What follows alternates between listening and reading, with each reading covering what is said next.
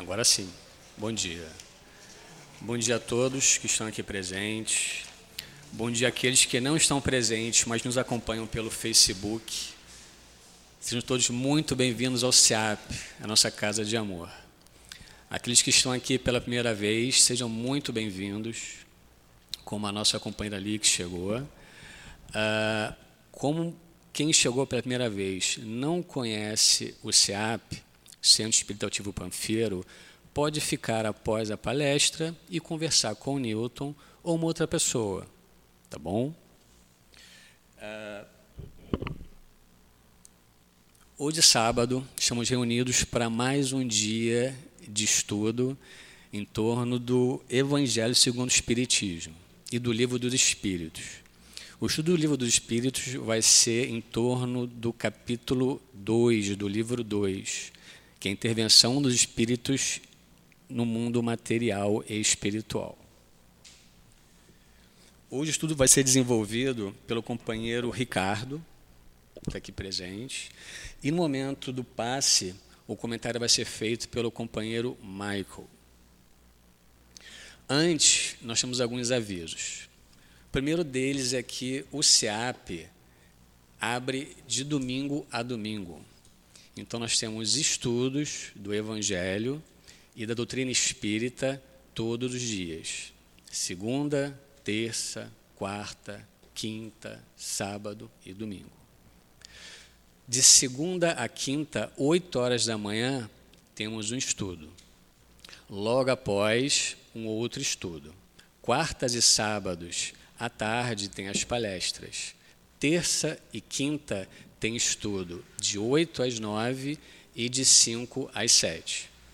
Inclusive, amanhã, domingo, quem puder vir, venha. 8 horas da manhã, amanhã é dia 27. Amanhã, dia 27, tem estudo às 8 horas da manhã, domingo. Nós fazemos o estudo de memórias de um suicida da dona Ivone Pereira, e após o estudo tem outro estudo, que é o Evangelho segundo o Espiritismo que a nossa querida Gracildes conduz. Quem não puder vir, eu peço uma gentileza, assistam em casa. Tanto agora quanto amanhã, todas as reuniões públicas e as palestras e os estudos são é, passados pelo Facebook. O que é interessante do Facebook que todos nós demos lá o nosso like e compartilhemos. Por que disso? É a forma que a gente tem de divulgar o Evangelho de Jesus.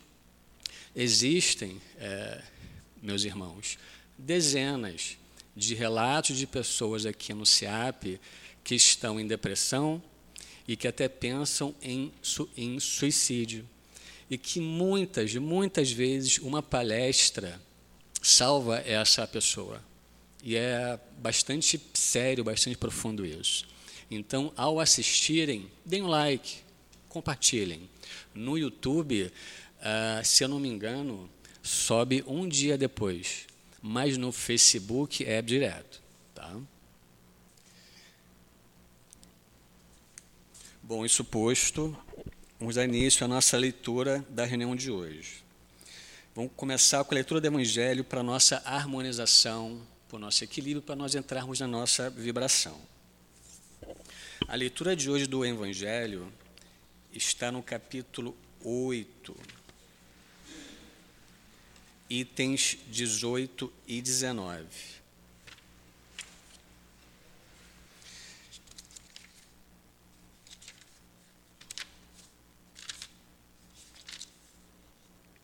Esse capítulo é o capítulo de bem-aventurados os que têm puro o coração. O item 18, subitem 18 e 19, são as instruções dos espíritos. E o subtema é: Deixai que venham a mim as crencinhas. Eu vou ler o último parágrafo do item 19, que foi trazido por um espírito protetor em 1861, em Bordeaux. E é lindo, é lindo. Esse espírito fala o seguinte para Kardec.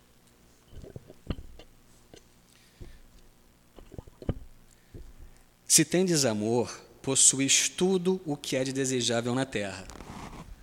Possuís preciosíssima pérola, que nem os acontecimentos, nem as maldades dos que vos odeiem e persigam poderão arrebatar. Se tendes amor, tereis colocado o vosso tesouro lá onde os vermes e a ferrugem não o podem atacar, e vereis apagar-se da vossa alma tudo que seja capaz de lhe conspurcar a pureza. Sentireis diminuir dia a dia o peso da matéria. E qual pássaro que adeja nos ares e já não se lembra da terra, subireis continuamente. Subireis sempre, até que vossa alma, inebriada, se farte do seu elemento da vida no seio do Senhor. Meus irmãos, fechemos os olhos, harmonizados, Senhor, com essa leitura, balsamizados por esse momento.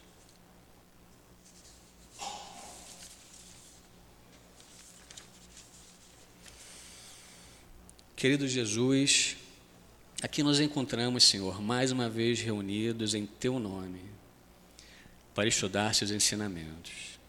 Que todos nós aqui presentes, Jesus, encarnados e desencarnados, possamos interiorizar os ensinamentos que hoje serão estudados em nossa casa. Agradecemos ao Altivo Panfiro, que é o nosso diretor espiritual, por sempre estar nos intuindo, nos amparando, nos administrando o coração. Inspira, Jesus, que o Ricardo, no estudo que irá fazer hoje, consiga ser intuído para o bem com palavras boas. Inspira, Senhor, Maicon nos seus comentários sobre o seu Evangelho. Agradecemos também ao coluna espiritual da nossa casa por nos receber, nos acolher, nos amparar. em teu nome, Jesus, em nome de Leon Denis, em nome de Allan Kardec, pedindo mais uma vez ao Tivo Panfiro e, acima de tudo, em nome do amor, que damos por iniciado os estudos dessa manhã de sábado. Que assim seja. Assim seja.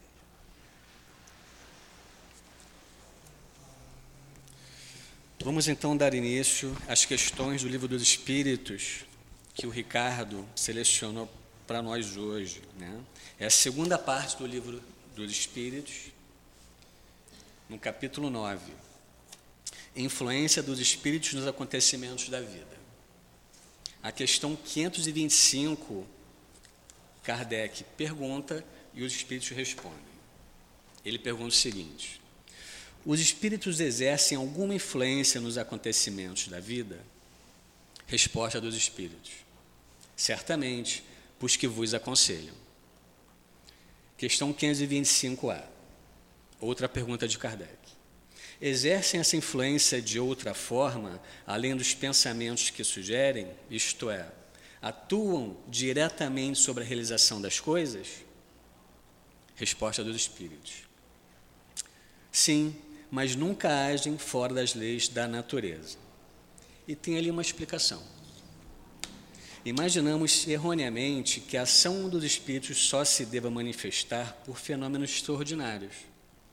Gostaríamos que nos viessem ajudar por meio de milagres, e sempre os representamos armados de uma varinha mágica. Mas não é assim. Razão porque nos parece oculta a sua intervenção, e muito natural o que se faz com o concurso deles. Assim, por exemplo, eles provocarão o encontro de duas pessoas que julgarão encontrar-se por acaso. Inspirarão a alguém a ideia de passar por tal lugar. Chamarão sua atenção para determinado ponto, se isso levar ao resultado de que desejam. De tal modo que o homem, acreditando seguir apenas o próprio impulso, conserva sempre o seu livre-arbítrio. Ricardo, que Jesus te ampare, eu tive te ajuda. Assim seja.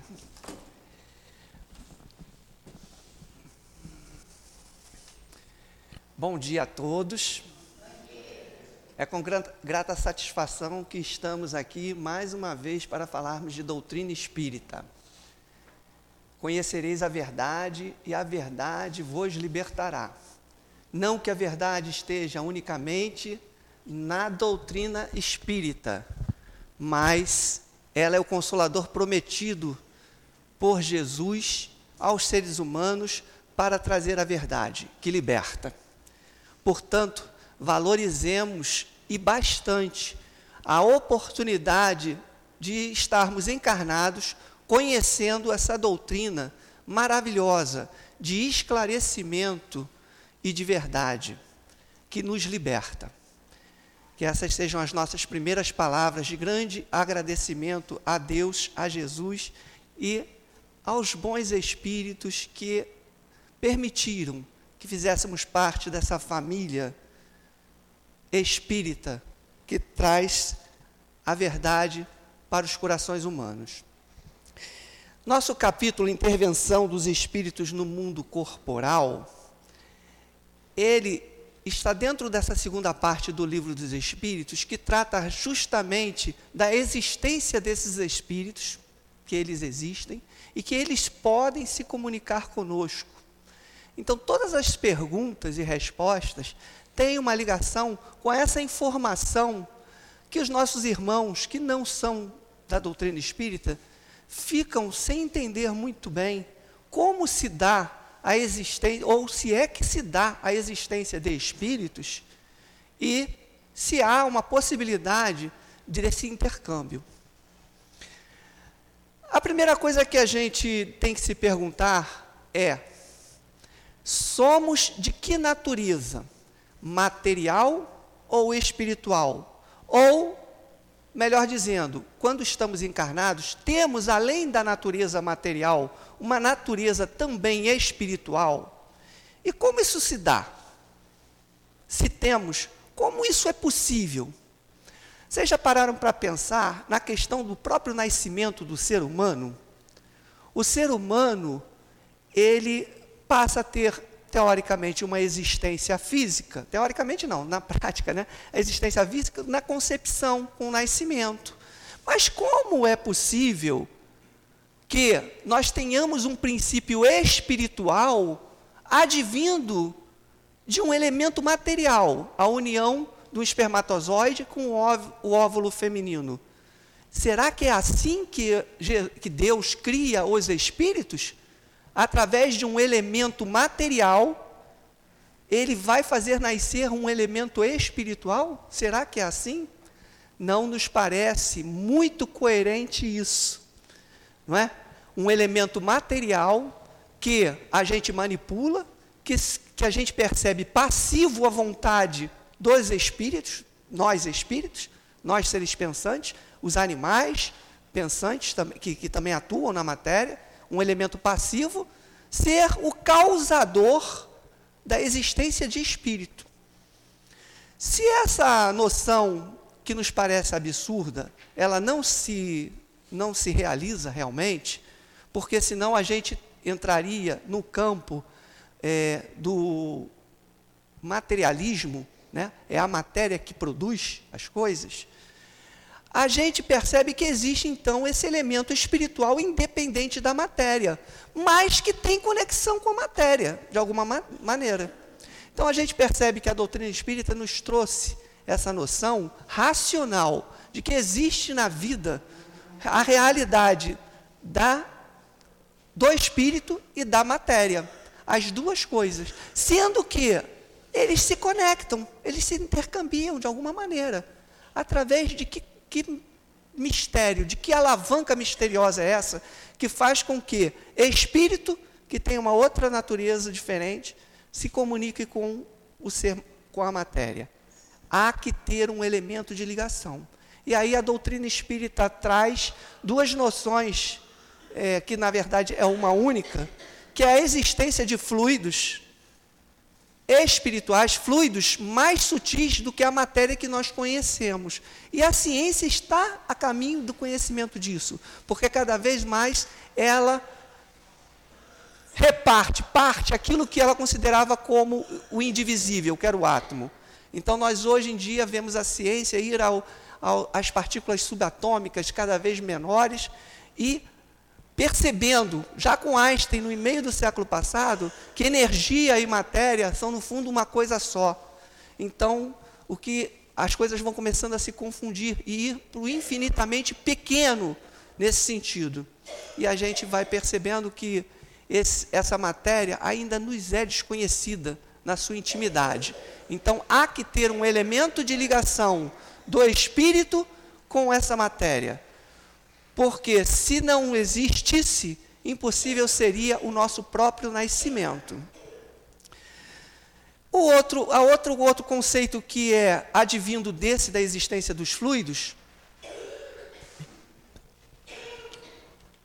é a ideia do perispírito, que nós, como espíritos, estamos sempre acompanhados desse campo energético, que é alguma coisa que vence, é o, é o revestimento do espírito, que é composto de um fluido a ideia de, desse fluido, de uma matéria sutil, que é o perispírito.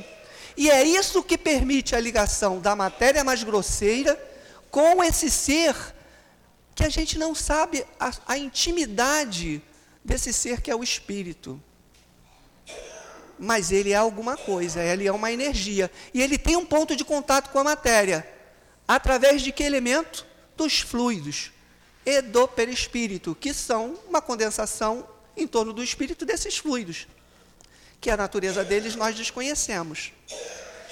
Os espíritos ainda nos informam sobre os fluidos que nós temos nos mundos materiais um fluido especial que se chama um fluido animalizado, que é o que faz com que é um fluido vital que faz com que o espírito possa animar os corpos, no caso, os corpos orgânicos, né?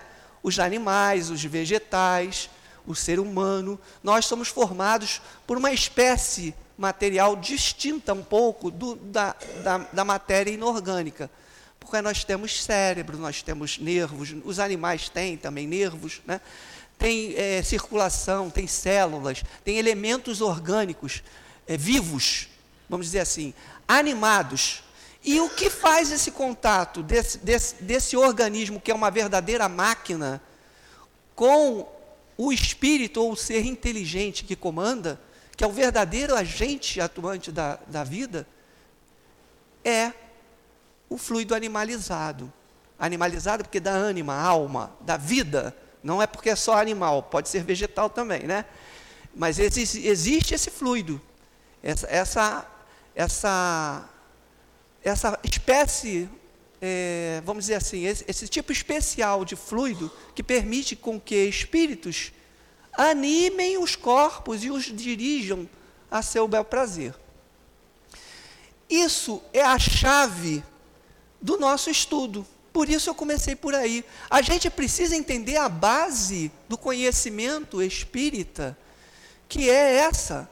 Existem elementos materiais, Existe o espírito, o espírito propriamente dito, que é o ser pensante, que é a causa primária da, das ações, a, a inteligência, o princípio inteligente do universo, e existe um elemento de ligação que permite a atuação do espírito na matéria.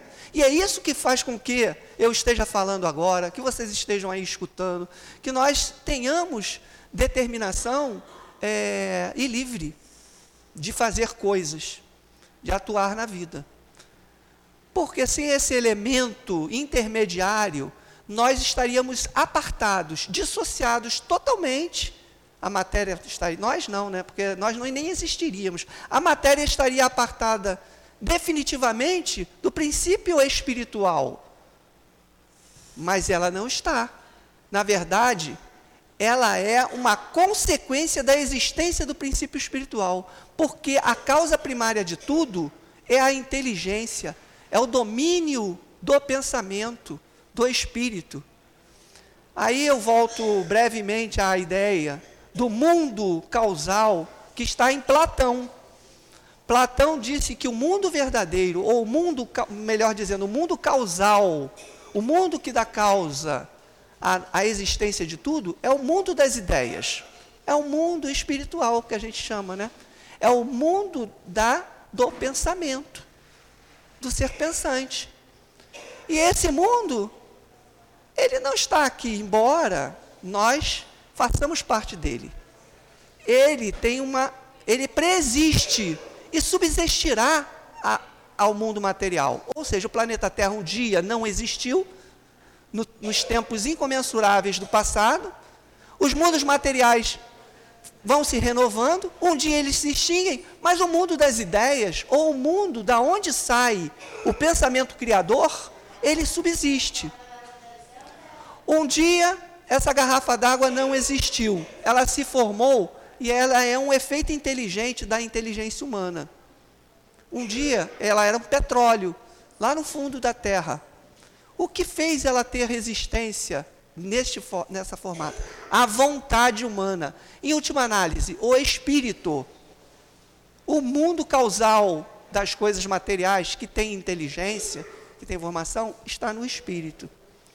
Então, tudo que a gente faz na matéria e transforma a matéria, no fundo, no fundo, a gente faz porque o espírito, que é uma coisa não, não é abstrata, é uma força, ele consegue atuar na matéria de alguma maneira, através de um elemento intermediário, que a doutrina espírita desvendou para concluir o pensamento, então, que é o perispírito.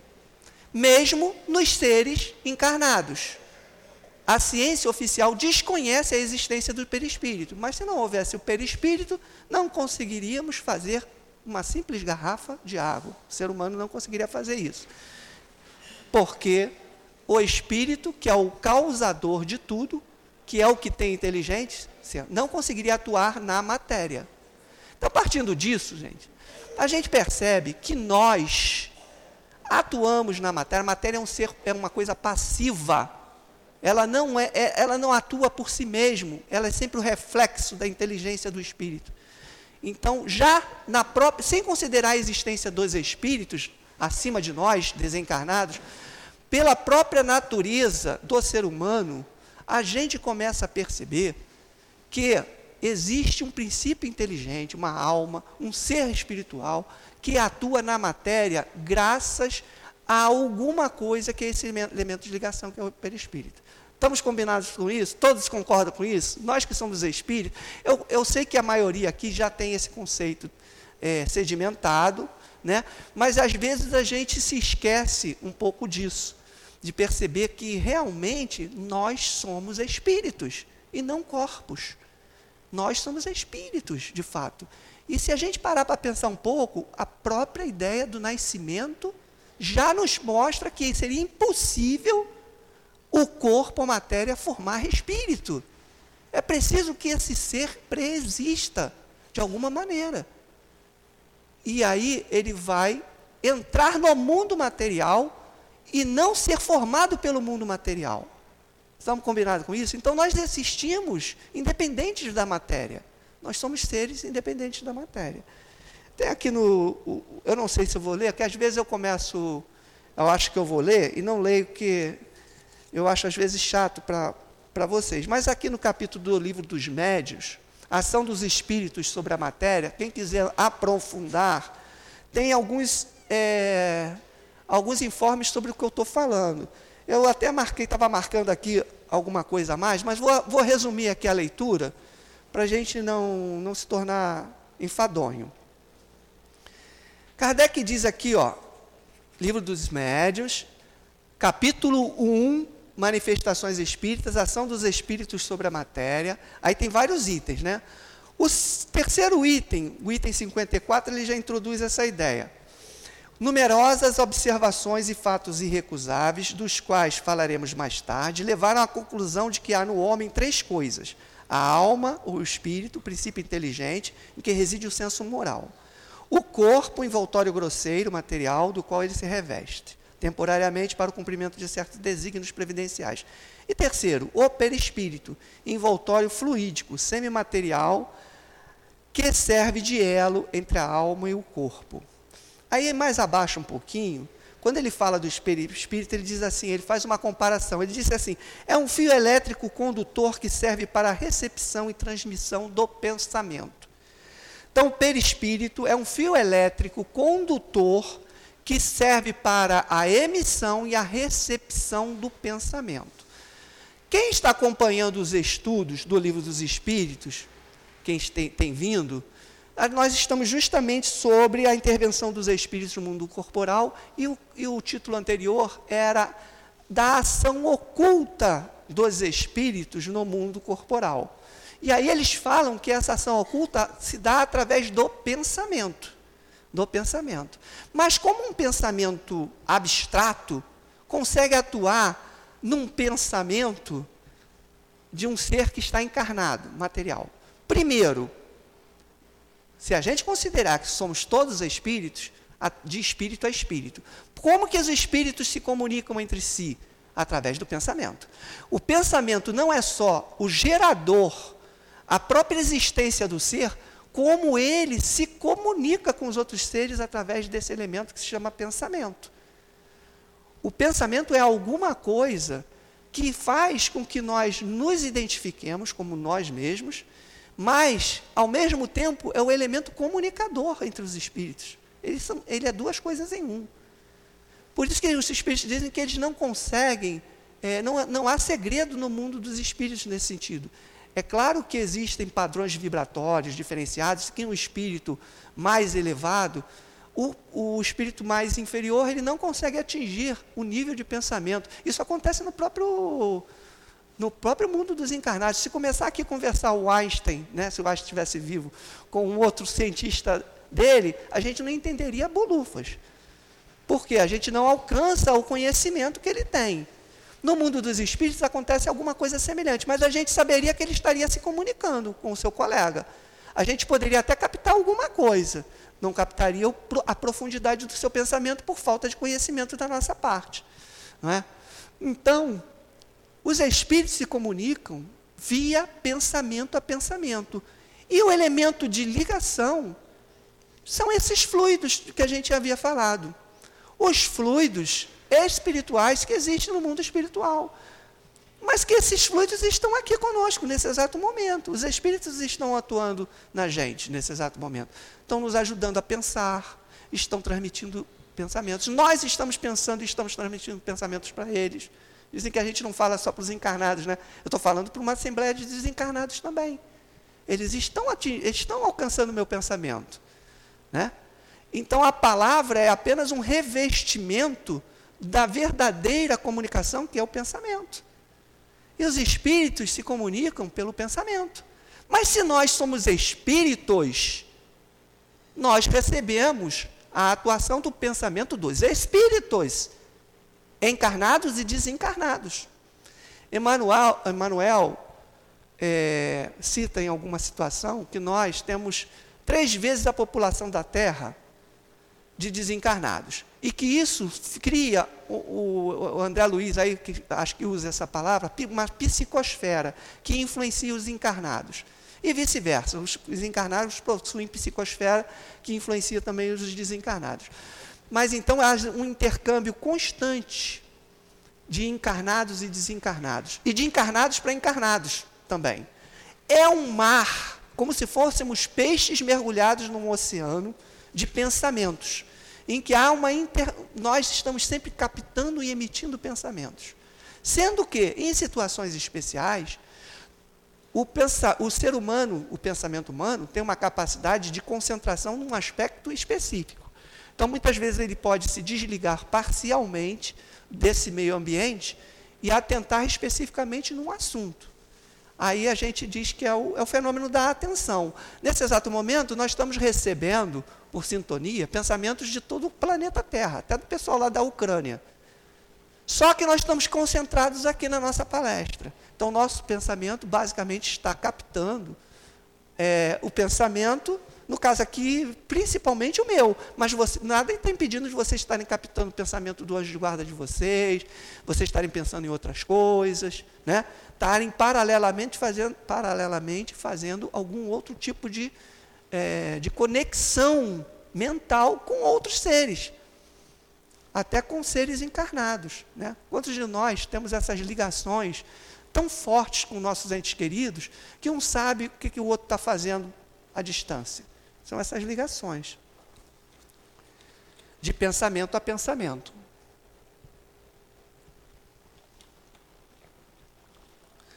Então, isso aí a gente já, de uma certa maneira, até estudou na, na vez passada. Na próxima, no próximo estudo vai ser retomado, porque esse estudo no, nosso aqui, que se chama Influência dos Espíritos nos Acontecimentos da Vida, aqui na nossa, nessa casa, foi dividido em duas partes, esse título.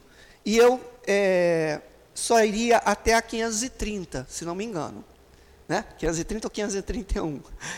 Mas eu percebi no meu estudo que da 531 em diante, principalmente da 532 em diante, de uma certa maneira, Kardec faz perguntas que voltam a esse aspecto da influência oculta dos espíritos em nossas vidas, ou seja, dessa atuação em que a gente é, é a atuação dos espíritos se dá nas nossas vidas humanas de uma, de uma certa forma oculta e não direta. Então, ele tem algumas perguntas que são as iniciais sobre essa questão que ele leu, a questão 525, sobre essa questão da atuação direta, que a gente vai conversar agora mais detidamente, mais especificamente. É um tema um pouco complexo, eu achei um pouco, é um pouco complexo, mas com essa base que a gente tem, de que existem os fluidos, o perispírito, a gente entende melhor como os espíritos podem atuar diretamente. Agora, é um estudo muito amplo. Por isso que eu trouxe, inclusive, o livro dos médios. Porque um dos aspectos da atuação dos espíritos na matéria se dá porque existem. Todos nós somos médios, né? Se costuma falar, né? Existe no ser humano esses fluidos animalizados que os espíritos desencarnados eles tomam-se mão disso para atuarem mais diretamente na matéria, de alguma maneira. Então aí nós temos os variados tipos de mediunidade que estão estudados aqui, no livro dos médios, como isso se dá, mas em todos os casos, em todos os casos, existe a presença desse fluido animalizado, desse, dessa natureza especial desse fluido, em que os espíritos, de uma certa maneira, se tomam mão disso para atuarem mais diretamente no mundo material. Com o nosso conhecimento ou sem o nosso conhecimento. Quando tem o nosso conhecimento, a gente pode dizer que é uma é, atuação não oculta dos espíritos, mas consciente por nossa parte. Que é quando você tem uma mediunidade, é, uma atuação é, mediúnica, que não acontece só nas casas espíritas, acontece em qualquer outro lugar, mas que nós, de uma certa maneira, percebemos que os espíritos estão atuando na, na nossa vida material. Né? Então a gente aí vai, aí é um estudo aprofundado. Eu só vou lembrar alguma coisa para a gente se, ter um exemplo na nossa mente. É o caso das aparições dos espíritos que aconteceram em todas as épocas da humanidade. Até a Igreja Católica tem um relatório completo sobre isso. A única diferença é que eles dizem que os santos e os seres especiais, eles podem aparecer. Eles não explicam como isso acontece, mas eles dizem que pode aparecer. Então, Aí vem, a, a, geralmente, é atribuída a Maria Santíssima, né? essas, essas aparições, é muito comum, né? As mas tem aparições de outros santos também. É? Então, a, a, gente vê como eles fazem isso. Eles se utilizam de, desse fluido magne, é, animalizado nosso, que existe em torno de nós, no meio ambiente. Aqui nós temos esse, esse fluido. Se os espíritos é, com o conhecimento, com a habilidade deles, quisesse produzir alguma manifestação, eles teriam essa possibilidade material de, material de fazer. Eles não produzem muitas vezes porque não têm interesse, porque não vai é, acrescentar nada, não está dentro do escopo. Nesse exato momento nós estamos estudando. Não é? Mas existe uma coisa muito mais comum, que é essa atuação oculta dos espíritos, que se dá através do pensamento, que é perispírito a perispírito, e através, muitas vezes, de uma mediunidade, mas de uma coisa tão sutil que a gente não percebe. Então, por exemplo, nesse exato momento, eu posso estar sendo intuído magneticamente a falar dessa maneira ou daquela outra por um espírito, por um espírito amigo da casa, por meu, pelo meu anjo de guarda, por um espírito que, que tem a ver com esse, esse capítulo de estudo e que, por algum motivo, tem uma ligação com a gente e queira auxiliar. não é? Então, quando eu faço o estudo, tanto em casa quanto aqui antes de fazer a palestra, eu sempre peço a ajuda do Espírito que dirige a casa. No caso aqui é o altivo, né? Então, é, é grata a satisfação de eu, eu, poder evocar o altivo e saber que ele se ligou, de uma certa maneira, a, ao estudo. Porque ele é o. Se ele não diretamente atuou, ele com certeza tem seus, seus é, colaboradores, né, os apoiadores da casa espírita, que tem a ver com ele. Então, estão atuando. E aí, essa atuação é magnética mas se dá de uma forma oculta, através de uma mediunidade, muitas vezes sutil, de intuição, de inspiração. Geralmente quem fala tem uma porcentagemzinha, mesmo que pequena que seja, de inspiração, de, de espíritos desencarnados. Isso é muito, seria muito raro eu estar aqui falando e não ter pelo menos uma pequena sugestões espirituais de como vai proceder. É muito comum a gente planejar, tenho um planejamento aqui, ó, não estou nem olhando para ele, porque é complexo. Que a gente não comece a falar e a gente perceba que os espíritos estão nos levando para algum tipo de linha de raciocínio que a gente não tinha previsto. Ok? Então, essa atuação dos espíritos no mundo material ela se dá realmente dessa forma oculta. No sábado que vem, o próximo colega vai falar disso novamente, e o nosso irmão parece que vai falar sobre os fenômenos da natureza, que não deixa de ser uma atuação direta de espíritos ou de princípios inteligentes. Na, na, na no, no, no, ele vai falar sobre um outro aspecto, como se dá. Né? É, essa atuação dos espíritos nos fenômenos da natureza, não na gente, não no ser humano, no ser humano, por ser humano tem um pensamento, eles atuam principalmente sobre o pensamento. Mas eles atuam de uma outra maneira também, que é mediunicamente, em algumas situações. É? Mas geralmente tem, a, tem, um objetivo qualquer. Quando a aparição, por exemplo, das que as meninas é, lá em Portugal viram, teoricamente, a Nossa Senhora, né? Podia ser um outro espírito, mas elas se identificaram por causa das crenças dela como se fosse a Nossa Senhora, ou foi dado pelos adultos como se elas tivessem visto Nossa Senhora. Né? Eles queriam comunicar algo, a existência do plano espiritual, a existência em nós de algo diferente da matéria. E aí atuaram com certeza no pensamento. Eu não me lembro do diálogo, estou me lembrando disso agora para falar com vocês, mas com certeza a, o espírito comunicante falou algumas coisas e deram alguns recados para as meninas. Né? Então eles atuaram com, com o fim de passar uma mensagem Então sempre tem uma, um efeito inteligente. Mesmo nos efeitos puramente físicos, tem uma intenção inteligente por trás da, das manifestações direta dos espíritos na matéria. Eles têm uma intenção material. Vamos agora aqui para a questão 525 que ele leu novamente. Vamos reler assim, pelo menos algum trecho e vamos fazer um comentário aqui sobre a intenção de Kardec ao fazer a pergunta e a intenção dos espíritos para o tipo de resposta. Olha só. Ele pergunta assim: os espíritos exercem uma influência nos acontecimentos da vida? Os espíritos são categóricos, certamente, visto que te aconselham. Nessa questão, embora Kardec tenha colocado sobre nos acontecimentos, ah, o título é geral, nos né, acontecimentos da vida, de forma direta ou indireta mas ainda não entrou na questão do direta. Mas Kardec queria, e é a subpergunta A que vai falar isso, queria saber da ação direta dos espíritos. Né? Então, os espíritos perguntou de modo genérico, os espíritos responderam de modo genérico, principalmente na forma mais comum e mais atuante que os espíritos faz, fazem com a gente, que é através do pensamento, como a gente havia falado nós estamos recebendo a influência espiritual a todo momento pelo pensamento. Perispírito a perispírito, sem uma atuação direta dos espíritos na matéria.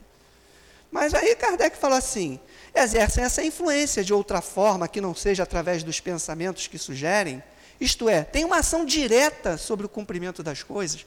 Aí Kardec não está mais interessado em saber que se o espírito quer que ela trabalhe num lugar tal, que vai intuir ela para ir procurar o emprego. Ele está procurando saber se, para determinados casos, os espíritos influenciam na matéria diretamente, para que as coisas mudem a respeito dos nossos destinos humanos, de encarnados. Aí os espíritos respondem: olha só, interessante a resposta. Sim. Sim. Isso é muito importante. Começa com sim, atuam diretamente. Mas nunca agem fora das leis da natureza. Aí eu gostaria de, de, de, explicar brevemente esse fora da lei da natureza. Não existe nada fora das leis da natureza. Tudo está dentro das leis da natureza. E aí é que está a nossa diferença com, às vezes, outras religiões, porque eles acreditam no milagre, no sobrenatural. Aí eu também trouxe aqui, só para lembrar, existe, quem quiser se aprofundar sobre essa questão do sobrenatural, dos milagres, dos fluidos, o capítulo da Gênese, que fala sobre isso. Gente, é bom a gente estudar Kardec em todos os seus livros. Eu, eu a gente fica muito no livro dos Espíritos, no, no, no, Evangelho, mas às vezes é bom a gente aprofundar um pouco.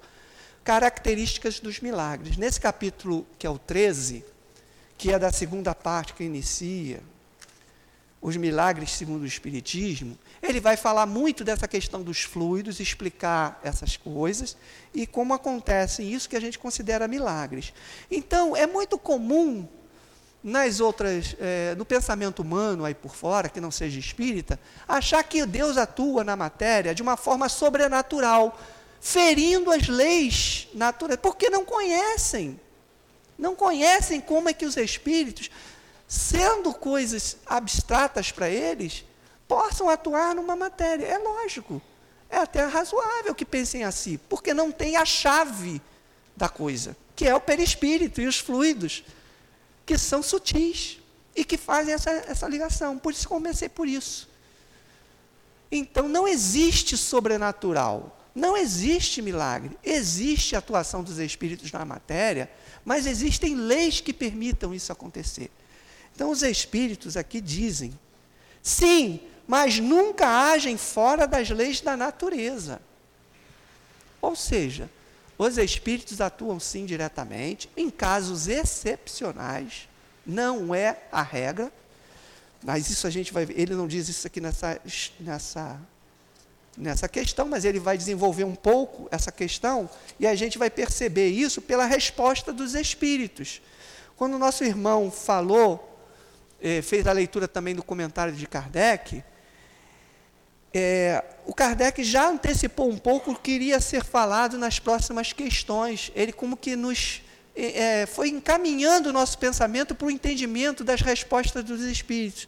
Então ele disse que é, que eles vão fazer essa, essa intervenção, mas de uma forma mais oculta, que não é, é que é o que é, vamos dizer assim, 99,9% dos casos, né? Mas Kardec não ficou então satisfeito e, e fez outras perguntas. Aí eu vou me dar o trabalho aqui de ler a questão 526 para vocês, porque é importante, e não foi lida, para a gente entrar mais propriamente nessa questão de como os espíritos respondendo a essa, essa questão da atuação direta dos espíritos na matéria. Porque parece que eles não atuam diretamente. Não na maneira como nós pensamos. Então, eu também, como Kardec, estou prevenindo vocês que quem lê a pergunta e a resposta pode parecer que os espíritos não têm uma ação direta na matéria. Mas eles têm. A resposta da 525 é sim. O problema é não como nós pensamos que isso acontece. Então vamos ver. Questão 526. Tendo uma ação sobre a matéria, os eu estou lendo na, na, edição do, do CELD, tá, que é um pouco diferente da dele, tá? então tem uma pequena divergência de palavras. Tendo uma ação sobre a matéria, os espíritos podem provocar certos efeitos, visando fazer com que se cumpra um acontecimento. Vou repetir de novo. tendo uma ação sobre a matéria, então Kardec já, Kardec já, já afirma, tendo uma ação sobre a matéria, porque os espíritos disseram que sim. Pois é, mas às vezes a gente não atenta bem para a pergunta. A gente não analisa bem. Tendo uma ação sobre a matéria, então Kardec já afirmou. Os espíritos podem provocar certos efeitos visando fazer com que se cumpra um acontecimento? Por exemplo, um homem deve morrer, sobe uma escada, a escada se quebra e o homem morre. Foram os espíritos que fizeram a escada quebrar-se para que o destino desse homem se cumprisse? O que é que vocês acham? Ninguém precisa responder. Andar assim, um segundinho de pensamento. O que é que vocês acham? os espíritos atuaram ali para que a escada quebrasse? Vamos ver então o que, que os espíritos responderam. É bem verdade que os espíritos têm uma ação sobre a matéria, mas para o cumprimento das leis da natureza, que o nosso irmão vai falar principalmente, no caso dele, e não para as derrogar, fazendo surgir em dado momento, um acontecimento inesperado e contrário a essas leis. Que leis? As leis da matéria física. Fazer quebrar a matéria não é que é impossível para os espíritos, mas eles não fazem isso. Isso vai se dar principalmente nos casos que a gente falou, de uma, uma questão mediúnica, de uma ação que precisa do fluido magnético de um espírito de materialização. Quantos de nós é, já não presenciou situações que nós estamos em casa, não sei o que, daqui a pouco cai alguma coisa na cozinha, um copo, uma garrafa. Eu, na minha infância, nunca esqueço uma situação dessa. Do nada, uma garrafa, pum, caiu, não tinha vento, não tinha nada. Caiu da pia da, da, e foi lá no chão da cozinha, da, da, casa da minha mãe. Minha mãe era uma médium de efeitos é, físicos. Ela trabalhou com isso. A gente, todos nós, temos um pouco disso. Então, quem estava presente na casa? A minha mãe. Né? Então, acontece uma coisa dessa. Eles atuam. Eu me lembro de uma vez que eu também, vou contar mais uma situação minha. Eu me lembro mais uma vez também. Então, os espíritos atuam na matéria, né? Mas não como a gente pensa, derrogando as leis. Tem sempre, geralmente, geral, vou, vou, tirar a palavra sempre, se quiser se aprofundar sobre isso, tem que ler a doutrina espírita, mas é complicado esse negócio de falar sempre. É e vai existir esse fluido animalizado. Às vezes o médium não está tão próximo, está longe. Os espíritos têm, têm possibilidades de buscar esses elementos. Tá? Uma vez eu estava no carnaval, no período de carnaval, e tava, tinha aqueles carnavais de rua, né? Eu morava lá em Quintino, tinha um carnaval de uma, de uma determinada rua lá em Quintino que eu gostava de frequentar. Só que eu tava, era um jovem de 17 para 18 anos e estava muito envolvido com a doutrina espírita. E eu comecei a conversar com um coleguinha sobre doutrina espírita em pleno carnaval. E bati faltos papos com ele, falando de espíritos, de, de Deus, de coisas de espiritismo, não sei o quê, no em plena rua, com todo mundo funcionando. O que, que aconteceu? Na hora de retornar para casa, quando eu cheguei em casa, eu senti uma pressão no peito muito forte, mas não ficou nisso. As luzes da casa da minha mãe começaram a pum, apagar, acender, explodiu o, o, o, interruptor. Eu tentei mexer, aconteceram efeitos físicos muito uma intervenção do mundo espiritual na matéria ali, efeitos físicos, mas numa situação especial de, de, definida. Não era para matar ninguém, coisa e tal, mas realmente para tentar me assustar, para demonstrar é, a contrariedade desses espíritos, né? O que, é que esse sujeito fica falando em pleno, atrapalhando aqui, no pleno carnaval, atrapalhando a, a nossa a nossa fé. Vou dar uma lição nele, né? Não sei qual era a intenção exata, imagino que seja por aí, a intenção desses espíritos. É, falar assim, vamos dar lição nesse fedelho, né? Fica falando de coisas de, eh, de, alta profundidade, como se soubesse muita coisa, e aí, vacilando, falando em plena rua, em pleno carnaval. Né?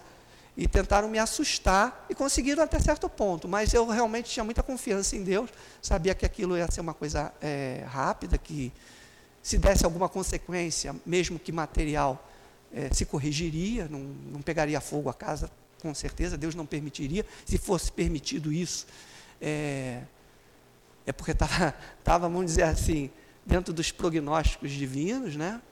Então, confiei muito né, em Deus, orei muito, continuei orando, coisa e tal, e aquilo se amainou, foi embora e não teve grandes consequências. Então, foi uma atuação dos espíritos na matéria naquele dia, numa situação especial. Mas ali tinha realmente a minha, a minha mãe, principalmente, como médium de efeitos físicos para que isso acontecesse. Muitos de nós temos muito medo disso, né? Ai, vou ficar em casa sozinho à noite, não. Eu não sei se os espíritos ali vão, vão aprontar para mim, né? Alguma coisa, não sei que. Eles não fazem isso corriqueiramente. Não vão fazer isso, vai ser uma excepcionalidade muito grande. Isso é fruto muito mais da nossa imaginação, dos nossos medos, do que propriamente de uma atuação realmente direta dos espíritos. Eles não vão ser permitidos fazer isso e nem sempre têm as condições para fazer isso. Porque essas condições são muito excepcionais. Então, Kardec falou isso. Isso é um acontecimento inesperado e contrário a essas leis? Não vai acontecer. Não tem varinha que faça os espíritos quebrar o, a escada. Aí ele diz, no exemplo, aí, nesse caso hipotético de que alguém caiu na escada, provavelmente aconteceu tal coisa. No exemplo que citas, a escada se partiu porque estava podre ou não era bastante forte para suportar o peso do homem. Se estivesse no destino de tal homem perecer daquela maneira, olha só, os Espíritos estão acrescentando uma informação. Se estivesse, eles lhe inspirariam a ideia de subir naquela escada, que deveria quebrar-se sob o seu peso. E sua morte aconteceria por um efeito natural, e sem que fosse necessário fazer um milagre para isso. Olha, isso aí dá pano para manga. Aí talvez a gente tivesse que ter muito tempo para conversar sobre isso. Vamos perceber uma coisa. Fala assim, poxa, mas que coisa, né?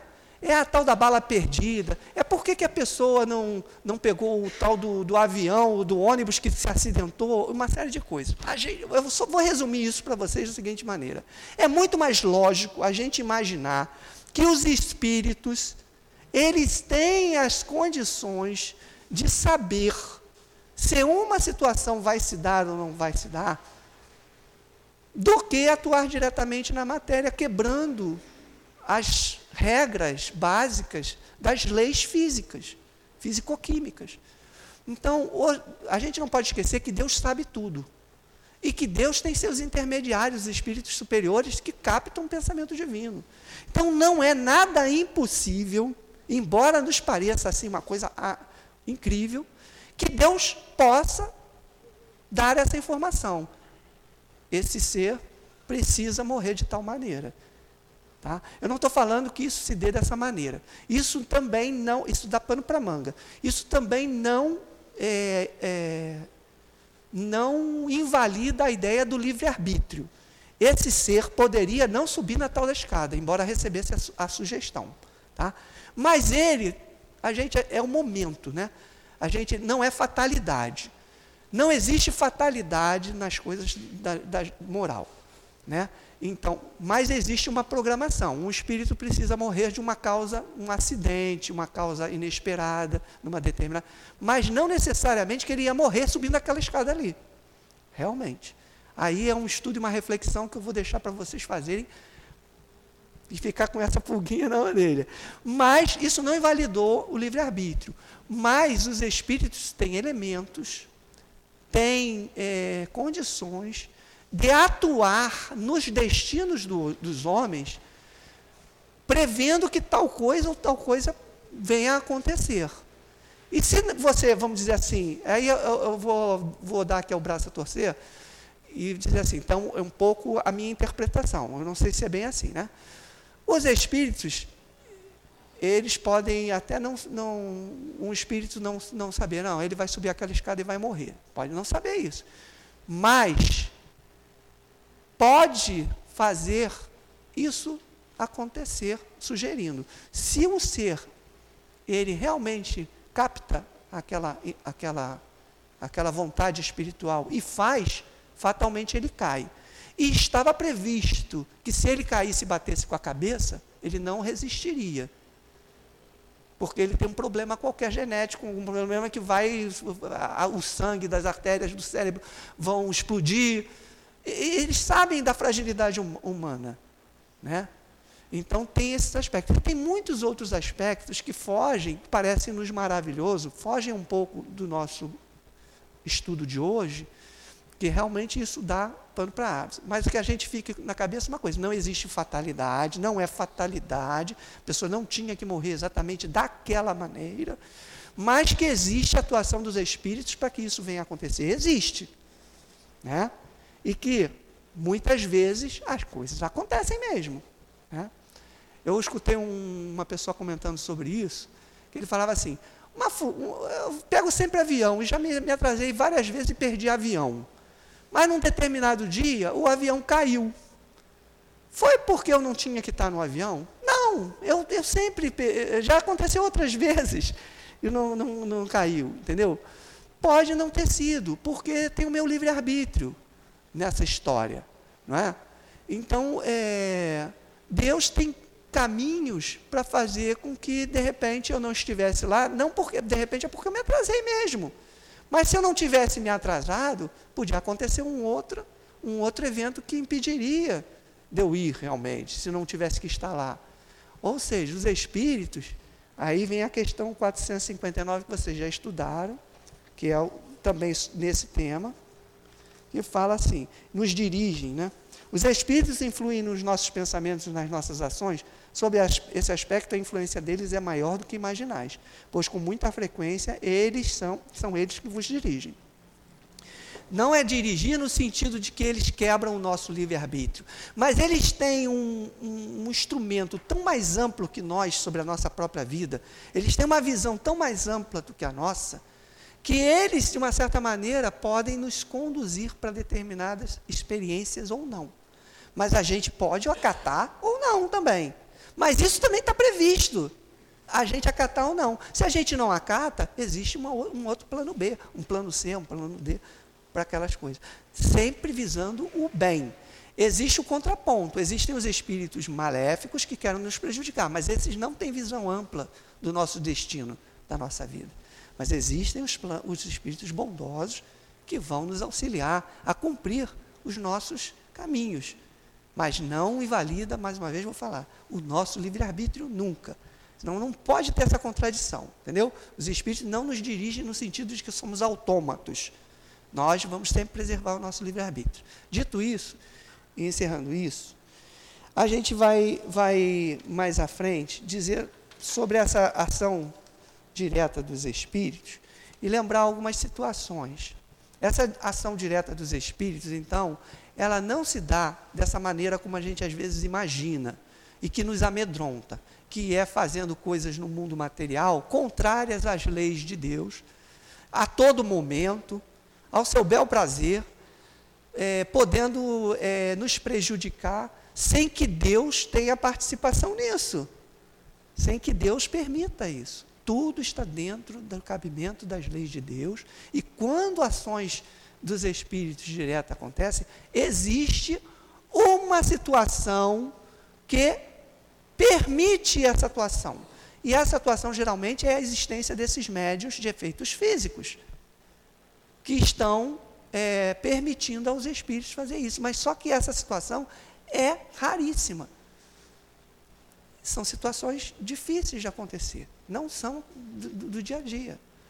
Só para vocês terem uma ideia, na, na questão da, da sessão de materialização, em que os espíritos se materializam, existe um tal grau de preparação do ambiente para que aquilo aconteça daquela maneira, que se alguma coisa se quebra, aquela materialização não ocorre, ou ocorre de uma forma parcial, mal feita. Né? Então, tem casos muito é, estudados disso sobre Chico Xavier, quando Chico Xavier, numa fase da vida dele, participou dessas reuniões de materialização. Se quiserem estudar um pouquinho mais, existem vários estudos sobre isso. Né? Então, quando os espíritos aparecem, se materializam na matéria, existem situações especialíssimas, muito difíceis de acontecer no dia a dia.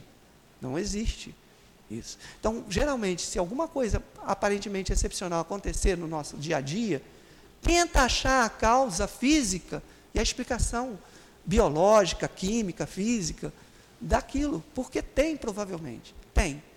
Dificilmente vai ser uma questão espiritual, porque elas só vão acontecer com a presença de médios, situações mediúnicas.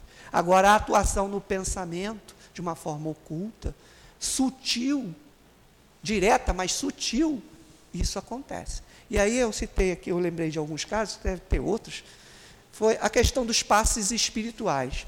A questão da magnetização da água, né? A água magnetizada, os alimentos magnetizados pelos espíritos, não por um magnetizador encarnado, mas pelos espíritos. E aí, na literatura de André Luiz, vinda pelo Chico Xavier, está repleto dessas situações em que os espíritos vão atuar no mundo material, auxiliando, sempre auxiliando. Os espíritos, geralmente nessas questões de doenças, atuando de uma forma sutil, imperceptível. Eu me lembro aqui, mas eu não vou, me, me lembrei aqui de uma situação, alguns casos de André Luiz ficam marcados na gente, né, de uma situação em que. Está faltando só 10 minutinhos ou 5? É agora. É agora?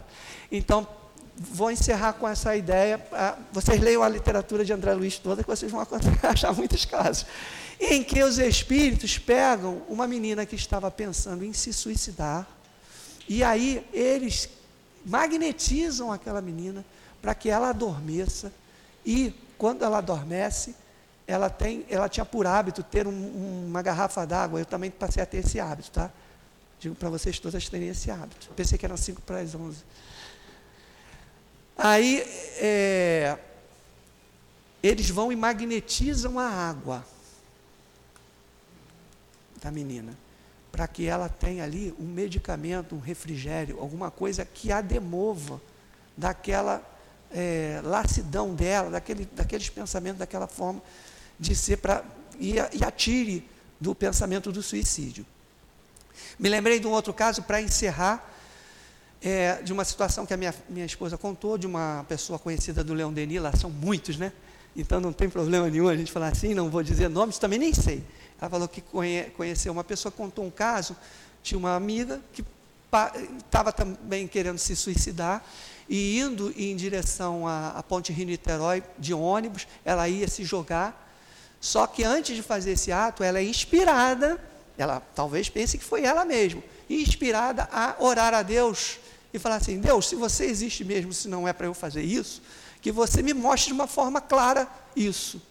Na hora que ela termina esse pensamento, ela ora para fora do, do ônibus.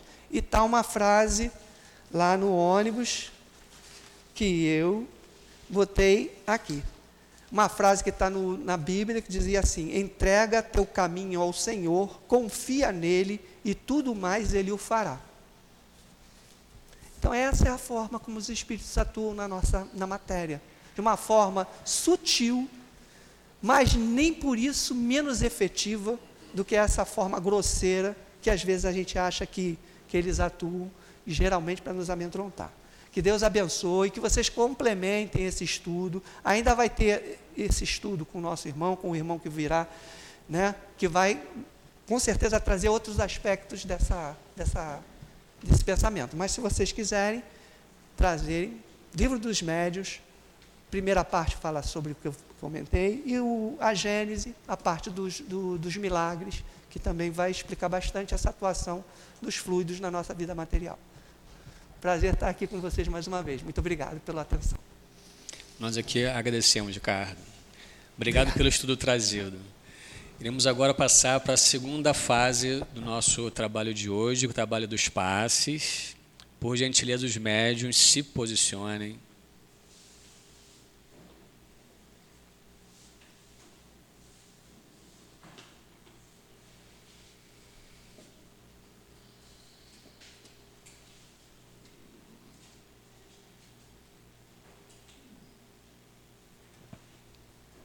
Relaxados, harmonizados.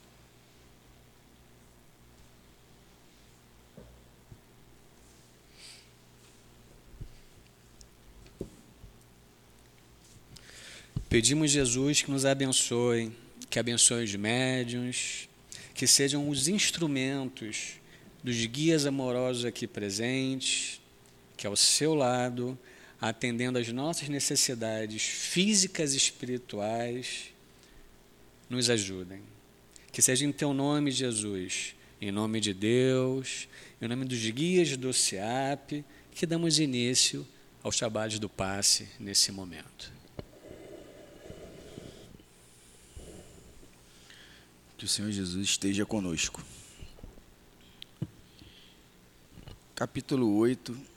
Bem-aventurado os que têm o coração puro. Do Evangelho segundo o Espiritismo, Instruções dos Espíritos, itens 18 e 19, com o título Deixai vir a mim os pequeninos. E o Cristo disse: Deixai vir a mim os pequeninos essas palavras profundas, em sua simplicidade, não continham apenas um apelo em favor das crianças, mas também das almas que gravitam nos círculos inferiores onde a desgraça ignora a esperança. E aonde nós estamos hoje? Qual é o tamanho da dor que nos torna similares a esses outros desgraçados, segundo textos, que eram prioridades para o Mestre Jesus, que sempre foi para ele, dentro de toda a sua passagem na terra, senão uma dedicação contínua aos pequeninos, aos adultos que naquele momento se faziam pequeninos de espírito se faziam pequeninos por suas dores. E quando nós hoje nos encontramos fragilizados e pequeninos perante Mestre Jesus, ele deixa claro no texto, né, que sempre os homens deveriam confiar nele. E ele fala uma coisa também muito interessante nessa passagem. Jesus queria que os homens fossem a ele com a confiança dos pequenos seres de passos vacilantes, cujo conquistaria ele com o coração das mulheres, que são todas mães. Das mulheres, das mulheres do nosso dia a dia, das mulheres que aqui estão em centenas, aqui na frente, lá atrás, buscando um caminho novo para cuidar da sua família. Quantas mulheres estão lá atrás nesse momento, sendo atendida por essa casa, sendo atendida pelos espíritos dessa casa? E algumas delas estão aqui nesse salão conosco. O que as trazem aqui, se não a ideia de contar com o mesmo sentimento que Jesus trouxe àquela época?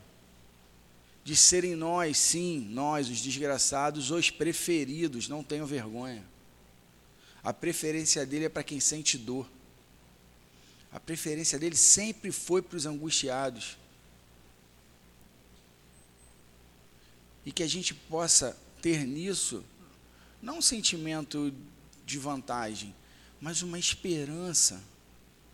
Viemos à casa espírita, estamos estudando o Evangelho segundo o Espiritismo, para encontrar o Cristo que não encontramos lá fora pela luta, pela dor, não importa o motivo. E aí ele ainda bota assim para a gente, ó, no item 19: Deixai vir a mim os pequeninos, porque eu possuo o alimento que fortifica os fracos. Deixai vir a mim aqueles que, temerosos e frágeis, têm necessidade de apoio e de consolação. Qual a dúvida? Qual o medo de se sentir fraco? Por que negar a nossa fragilidade e reconhecer o quão pequenos somos? Somos pequeninos, sim. Tirai as máscaras e não as que protegem hoje e ainda são respeitadas para aqueles que usam, mediante a pandemia que vivemos ainda. Mas a máscara espiritual que tenta me mostrar uma, uma fortaleza que eu não tenho, que traz a frustração que me traz até aqui, deprimido, angustiado, desesperançado. E aqui os dois companheiros ao meu lado falaram de suicídio. Que não o maior motivo para o suicídio que é a desesperança. E o único recado que esse texto traz e alivia nossos corações após o passe que tomamos ou estamos tomando é o que? Calma. Sou o Mestre Jesus, trago paz e vou consolar vocês que estão sofrendo. Não corram, não se agitem. E aí aqui ainda fecha assim, ó. É o qual é, meus amigos, esse bálsamo poderoso que possui tanta virtude? Esse bálsamo que se aplica sobre todas as chagas do coração e consegue curá-los. Não é um remédio que a gente está tomando, não é um remédio que indicaram para a gente que é maravilhoso para dormir. Não é. O bálsamo que Jesus fala é o quê? É o amor e a caridade. Só isso. O amor puro. O amor livre da dor, da angústia, da culpa. O amor livre de culpar o outro ou seja, o amor livre do perdão ao outro, ao perdão a si mesmo.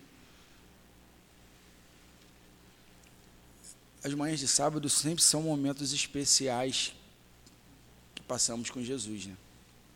Então que possa ser esse sentimento que reforce tudo que ouvimos hoje aqui, que reforce o passe que tomamos, que reforce a água fluidificada que tomaremos ali e que será a finalização desse curativo maravilhoso dessa visita ao hospital que é a Casa Espírita no dia de hoje. Senhor Jesus esteja conosco.